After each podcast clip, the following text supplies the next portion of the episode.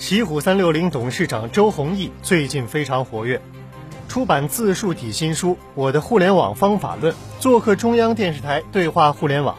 在中国互联网大会上与搜狐董事局主席张朝阳纵论未来科技趋势。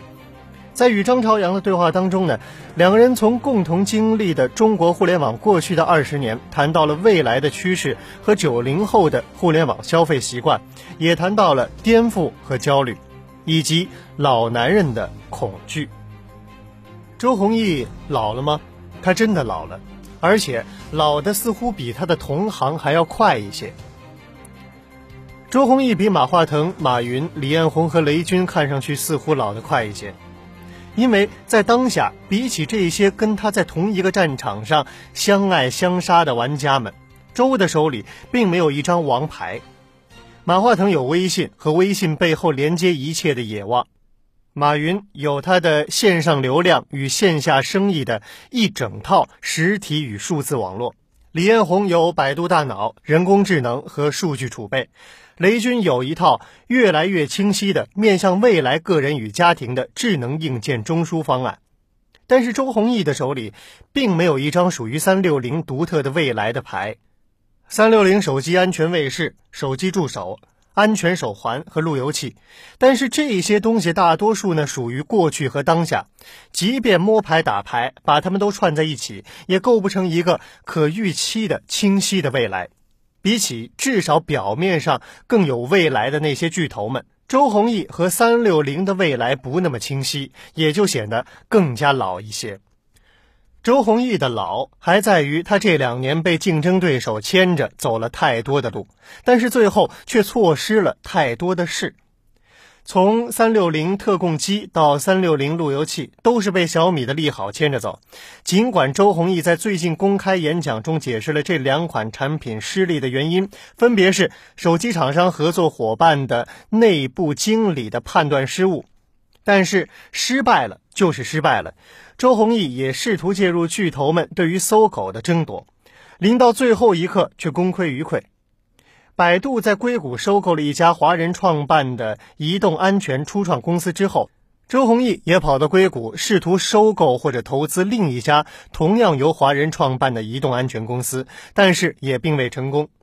三六零凭借手机助手的装机量和下载量，试图推出一款超过豌豆荚的移动应用搜索，也进展不顺。而阿里巴巴和 UC 合作的神马搜索却后发制人，在智能手环泛滥之后，三六零的儿童安全手环其实是一个非常独树一帜的创意和出发点，但是还没出货就被小米七十九元的智能手环抢了风头。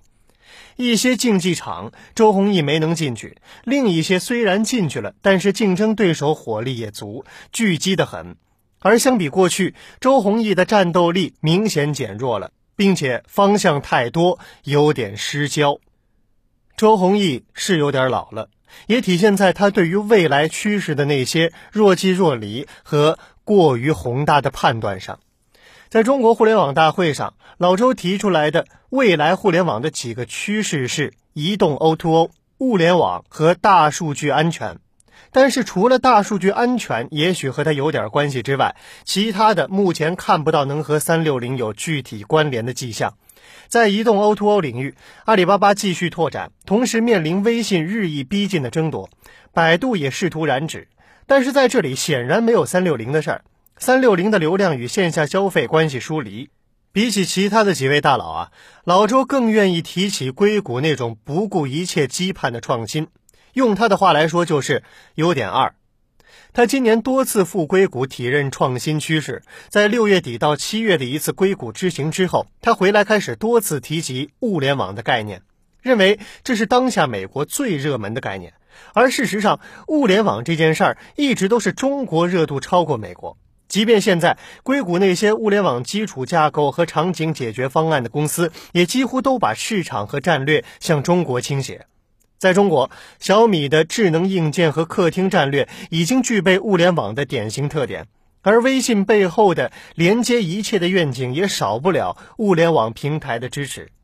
真正的物联网战场在中国，巨头已经杀入。在物联网的问题上，与其在硅谷受启发，不如回中国来参战。更何况，即便意识到 O2O 和物联网是未来，但是过于宏大的未来要怎么跟三六零建立起关系，才能让这家公司真的不至于落后于未来？周鸿祎还真的老了，因为他越来越念念不忘自己在过去二十年里累积的互联网经验。然而，这些经验可能正在过时。在老周反复传授的经验当中，最重要的两条是免费和小白用户思维。这两条经验呢，固然是堪称过去二十年中国互联网消费的主要法则，但是随着用户群体的演进，九零后的主流化和消费的升级，免费经济学的内涵和外延也在发生着变化。小白用户本身的构成和消费心理其实也在变化。老道理不能应对新问题，越来越值得推敲。非常典型的例子，免费的软件消费固然甚至成为全球化的趋势，但是硬件消费的升级就不能用免费的思维套路来做。软件消费无从推倒硬件消费，小米毕竟是靠硬件挣钱的。而周鸿祎呢，经常拿来举例的小白用户思维模式，本身也未必扛得住粉丝经济的冲击。当越来越多过去重直观感觉、轻品牌忠诚度的小白用户成了某一品牌的粉丝，也许被周鸿祎看不上的、不符合用户心理的、没有一根天线或者只有一根天线的路由器，也能卖得很热。而周鸿祎说他看不懂雷军的小米从性价比改为卖情怀，背后忽略的可能就是这种粉丝经济背后乌合之众的那种邪劲儿，而粉丝经济侵蚀的还正是过去小白用户。看不懂的话，恐怕也就真的老了。最重要的是，是周鸿祎对于这个世界，尤其是对于那些同行们的颠覆能力和杀伤力变弱了。早年的三六零安全卫士，把中国内外的收费杀毒软件逼到绝路，也让金山软件的董事长雷军与周鸿祎开始彻底交恶。接下来，三六零的 QQ 保镖直接扼住腾讯 QQ 的咽喉，逼迫腾讯做出艰难的决定，进而倒逼腾讯做出了前所未有的战略变化，推出开放平台。制定与第三方更加清晰的利益分配规则与边界，直至影响了二零一二年以来整个中国互联网创业生态的积极变化。此外，三六零手机助手后来居上成为最强势的移动应用分发渠道之一，而三六零搜索对于百度搜索的冲击，也逼迫百度在搜索架构、人工智能和未来技术上的探索走得更远。尽管是出于自身商业利益，但是老周此前带着三六零这家战车横冲直撞，几乎倒逼整个中国互联网生态发生了一些深远的变化，也遭致一众玩家发自内心的愤恨。但是这一切似乎到了二零一三年就停止了。此后，周鸿祎似乎很难真的伤害到谁了。无论是智能手机、路由器、移动搜索，甚至是儿童安全手环。每一招出手都是或迟或偏，再或者就是被竞争对手用另外一个招数化于无形。你看出他接下来能动谁的命根，伤谁的元气，或者把谁的老巢杀得天翻地覆吗？现在的老周，尽管他在各种互联网和创业有关的活动上仍然口吐莲花、妙语连珠，调侃起同行和自嘲起来都颇为放松。但是，如果你真正留意的话，你体会不到其中的杀气和进取态度了。剩下的只是有趣、亲切以及老男人的焦虑。老也许是无法避免的，但是老的比同行快，背后显然意味着恐惧。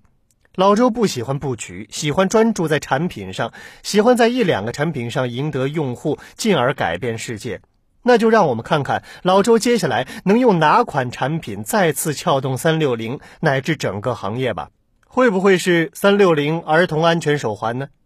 也许，但是可能也未必。好了，以上就是本期《财经好声音》的全部内容。演播制作江斌，感谢各位的收听。喜欢的话，请点击红心收藏我们的频道，或者关注“倾听财经”微信公众账号。